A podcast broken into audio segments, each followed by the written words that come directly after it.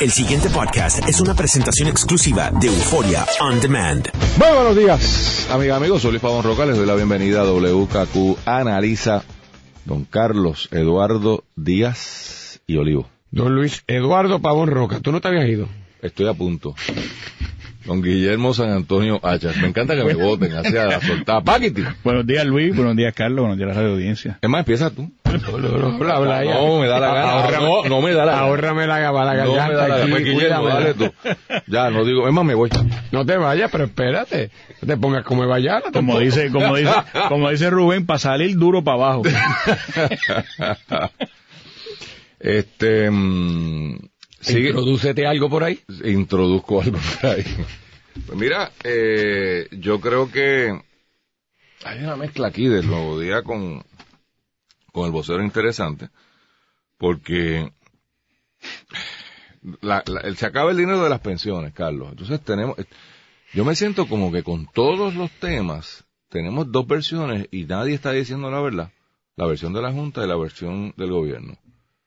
La versión ahora del gobierno, de los fotutos del gobierno, es que, dice aquí, y leo el titular, la Administración de los Sistemas de Retiro advierte, ese gobierno, sin embargo, que recortar los pagos a los jubilados no resolverá los problemas fiscales ni económicos. La Junta dice que en sus estudios millonarios, con recortarle el 10% a aquellos que tienen una, una pensión de más de mil dólares, se empieza a resolver el problema. Entonces, ¿cómo es esto? ¿Y qué propone el sistema? O sea, la pregunta que yo haría es, y le hago a ustedes, que entonces, si es verdad lo que dice la Administración de los Sistemas de Retiro, que a mí no me tiene sentido de entrada, porque cualquier recorte en gastos tiene que mejorar la situación económica de la organización. Por pura definición. Si yo bajo un 10% todos mis gastos, pues estoy 10% económicamente mejor. Como que sencillo. Pero ellos dicen que no. Es tremendo. Para propósito de discusión vamos a, estar de acuerdo con ellos. ¿Y qué proponen ellos para resolver el problema del sistema de retiro? Que esté en menoscabo desde el día primero que lo, lo lo montaron. Desde cuando Muñoz inventó esta vaina, sin todos los goodies que metieron los legisladores, esto está en menoscabo. ¿Y qué vamos a hacer?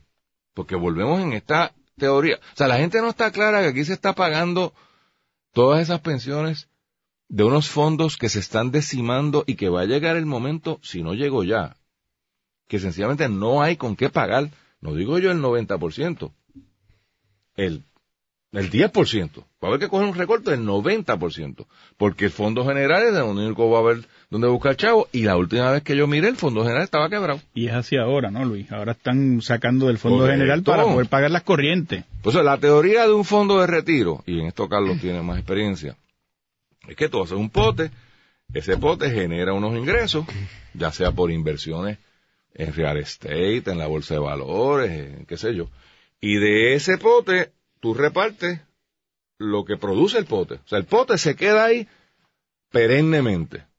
Aquí eso se invirtió hace como 5, 6, 7 años y empezamos a vender activos y a buscar de dónde meterle chavitos para pagar el, el daily, ¿no? En el caso, el, el negocio de retiro es pagarle a los pensionados, por ponerlo de alguna manera.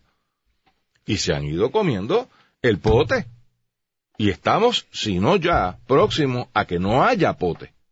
Lo que significa que hay, que sacar, si, si de verdad vamos a pagar a los pensionados, pues hay que ir al Fondo General.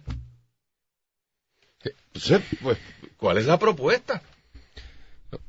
Aquí hace más de 20 años, cuando el señor padre del actual gobernador era supergobernador, ya se hablaba de lo inminente que iba a hacer que el gobierno de Puerto Rico se quedara sin fondos suficientes para poder, cuando llegara el momento del retiro de esa generación que ahora mismo está precisamente terminando su vida productiva en el servicio público, poder pagarle las pensiones.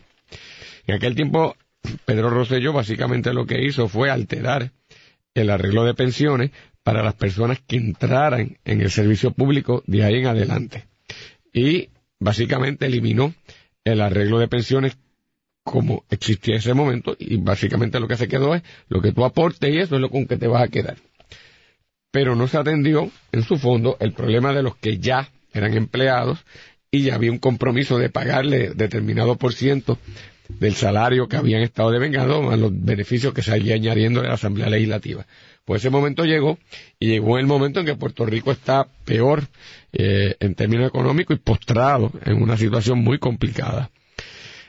Este eh, elemento de los pensionados resulta todavía un poco mucho, o, un poco más, es mucho más complejo que otras situaciones difíciles que también atraviesa el gobierno con respecto a otros acreedores, porque como bien se señala en un artículo que casualmente escribe hoy el presidente de la Junta de Supervisión Fiscal, el señor Carrión, la realidad es que Puerto Rico le debe a varias personas, le debe que son acreedores del gobierno, los bonistas en todo su espectro, suplidores que le dan servicios eh, y venden bienes al gobierno de Puerto Rico y que se atrasen no se le ha pagado, e incluso los pensionados que tienen una creencia por los años de servicio que prestaron el gobierno y el compromiso que había de garantizarle unos pagos en su retiro. Pues de todos esos acreedores, tal vez el que resulta pues pensar más fuerte, tal vez más simpático, es de esa persona que llegada eh, la etapa de su retiro, donde su vida productiva no es tan eh, capaz ni tan útil como fue en un pasado, cuando espera tener un descanso y más o menos había proyectado unos ingresos moderados con que vivir de buena primera, hay un recorte que aunque tú digas 10%, dado lo limitado que son esos beneficios, eh, sí, sencillamente a muchas personas la pueden poner en precariedad. Y como yo he dicho otras veces, eso es una falla de